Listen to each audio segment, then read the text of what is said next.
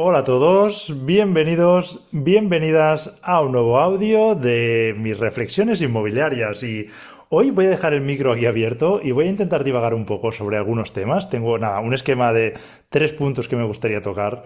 Eh, voy a alargarme no más de 10 minutos o por ahí, pero si me da tiempo lo tocaré todo y si no, pues, pues ya prepararé otro audio luego. Y básicamente este audio nace eh, a raíz de una entrevista que me hicieron hace un par de días y que se publicará próximamente, ya os avisaré, pero que eh, me hicieron preguntas interesantes y además algunas preguntas que no, suelen gustarme, no que me la hagan, ¿eh? sino son preguntas de anticipar el futuro, bueno, son preguntas en las que yo creo que no tienen...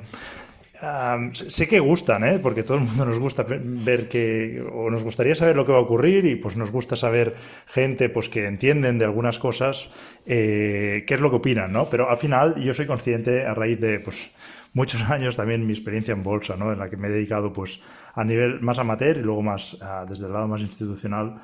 Eh, que, nadie sabe lo que va a ocurrir. En realidad, en resumen, es, ese, ¿no? Nadie tiene la bola de cristal. Eh, mucha gente presume de tenerla y en su mayoría fallan y los que aciertan, pues es por suerte.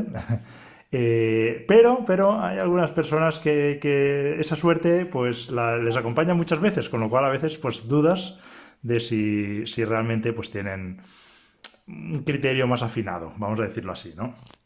Y esto es lo que os voy a comentar un poquito hoy, ¿no? Bueno, no es mi caso, yo, yo, siempre digo que no tengo la bola de cristal y por eso mismo no me gusta mojarme, aunque por supuesto yo con mi dinero pues a veces trato de intuir un poco hacia dónde va, ¿no? a mí me gusta basarme en certezas y las únicas certezas que tenemos eh, son muy básicas, ¿no? O sea, no, no voy a descubrir nada, que al final la economía se mueve en base a ciclos eh, que siempre va a venir una recesión, con lo cual ahora llevamos unos cuantos años buenos o relativamente buenos. ¿eh? Hemos tenido un tropiezo ahí con la pandemia, pero llevamos unos cuantos años de crecimiento y demás.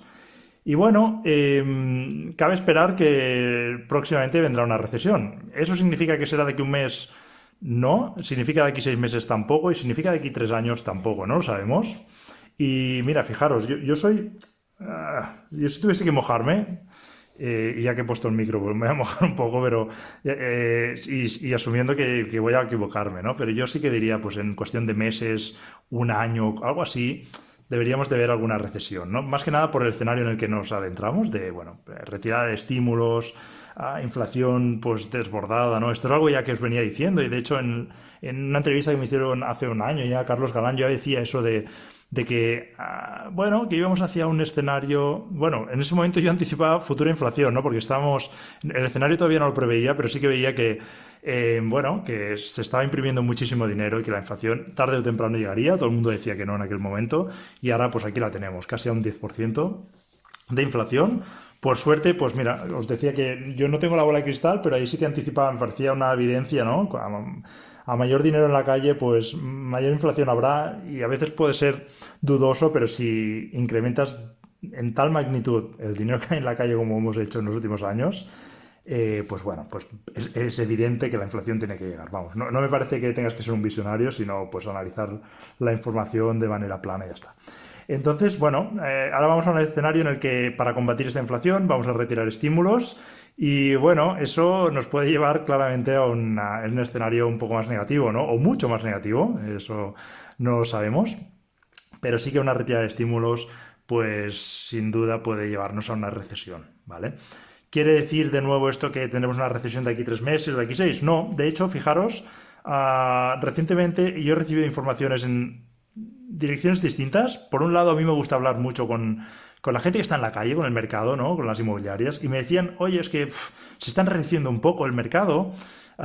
si nos fijamos en las últimas estadísticas, fijaros que esto es eh, con datos un poco atrasados, porque las estadísticas hablan del último trimestre, el trimestre pasado, pero y que fue récord, ¿no? En cuanto a ventas, o sea que hubo mucho movimiento.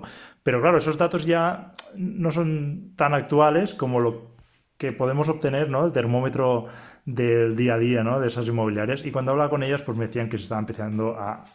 Bueno, se está vendiendo, pero se empieza a pues, poner un poco raro, ¿no? El ambiente.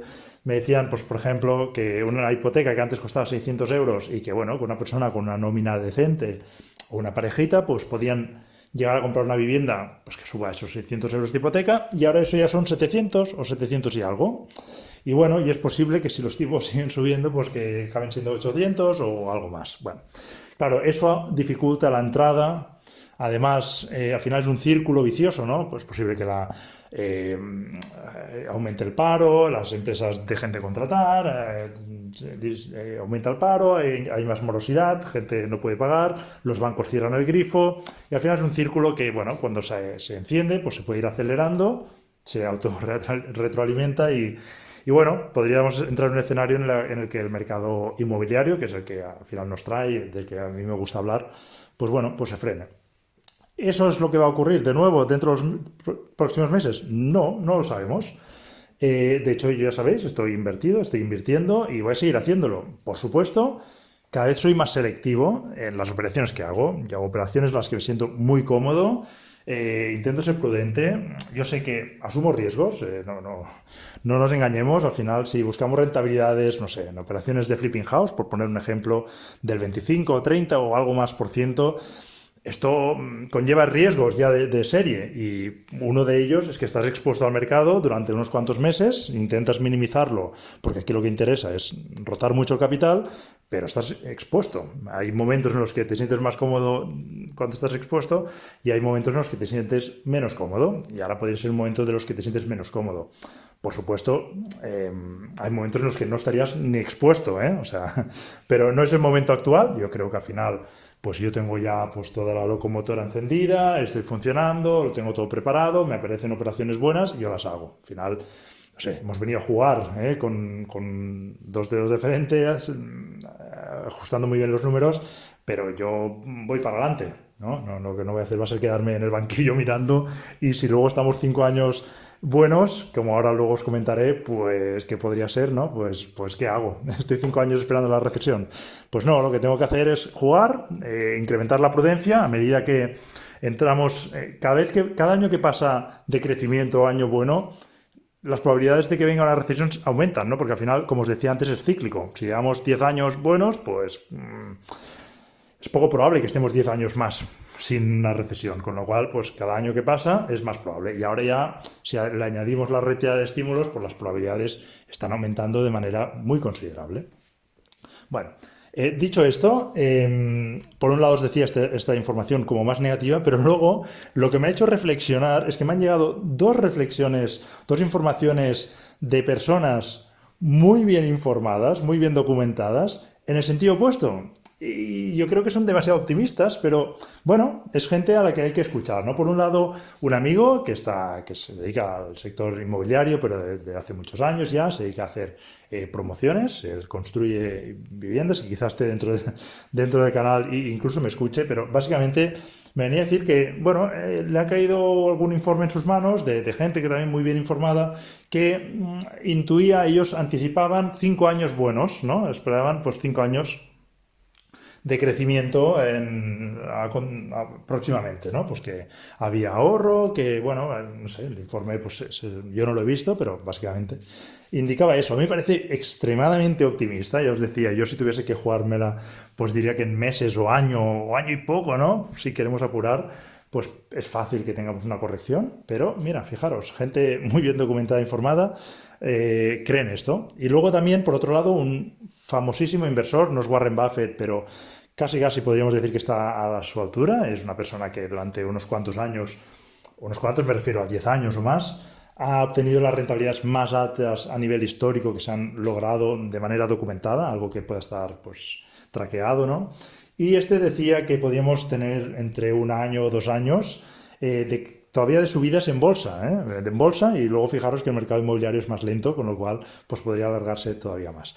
Y este nos decía pues que en bolsa él, asumía que todavía faltaba como la puntilla final, que es en jerga bursátil, ¿no? Pues sería como la última subida que además suele ser como más exponencial y luego ya sí que una caída, una recuperación, así como haciendo un amago, ¿no? Sin llegar a superar el anterior máximo, para luego ya sí terminar de derrumbarse. Y esto, él hablaba de 2023, o sea, en 2023 podía ocurrir eso, con lo cual todavía nos quedarían unos cuantos meses por delante, más de un año, eh, de crecimiento. Yo, yo, yo, eh, bueno, quizá esto es tiempos me parecen más razonables en el lado optimista que lo de los cinco años, pero sí que son informaciones que, bueno, yo por lo menos las escucho y a mí sí que me gusta el pensamiento contrarian, sí que es algo que siempre he sido muy de intentar pensar lo contrario, ¿no? Cuando todo el mundo cree que no va a ocurrir algo, al final pienso que es más fácil de que ocurra de lo que la gente piensa, ¿no?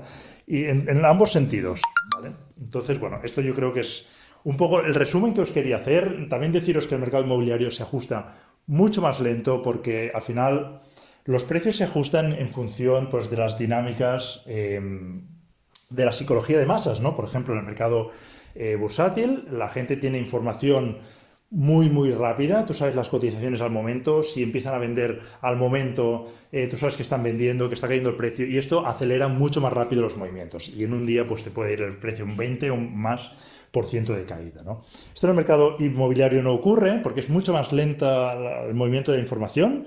Puede ser que alguien empiece a vender, pero hasta el cabo de unas semanas no te das cuenta que, bueno, la gente se ha puesto más vendedora. Ah, hasta el cabo de unos meses no ves que realmente pues, todo el mercado se está empezando a girar, no sabes si es una corrección o todo, y ya cuando te das cuenta el mercado ya está bajando, ¿no? por eso el inmobiliario hay que escuchar muy bien y, leer también pues, los datos macro ¿no? que estamos eh, recibiendo, pues ver si la bolsa también eh, ha empezado a caer previamente. Bueno, ver, intentar intuir un poco, ¿no? porque al final eh, información la, va a ver y tendrás tiempo de salirte. Quizá, pues no sé, una operación que aspirabas ganar un 30%, tendrás que salir con un 20 o un 15% de margen, pero si lo haces de manera ágil, podrás salir incluso con un beneficio, que ya es, muchísimo, ¿no? O sea, salir mal de una operación con beneficio, pero eso sí, no te tienes que enamorar de ese 30% inicial, porque si no, al final es posible que te quedes y te, comes, te comas con patatas esa operación o la tengas que mal vender, ¿no? Bueno.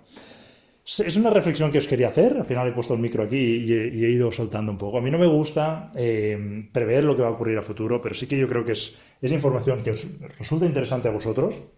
Y bueno, que sepáis esto, ¿no? Que un poco extremando la prudencia, pero yo sigo bailando y sigo aquí y, seguiré. Y además, fijaros que mm, recientemente no invierto en, en alquiler, pero que si el mercado se gira, viene una recesión, al final esto que ay, no nos gusta es cuando aparecen oportunidades. Constantemente me decís, es que yo no encuentro estas rentabilidades. Bueno, los que llevamos más tiempo en el mercado sabemos que hace cinco años eh, era más fácil encontrar rentabilidades de doble dígito que hoy en día. Hoy en día se puede encontrar, pero cada vez cuesta más.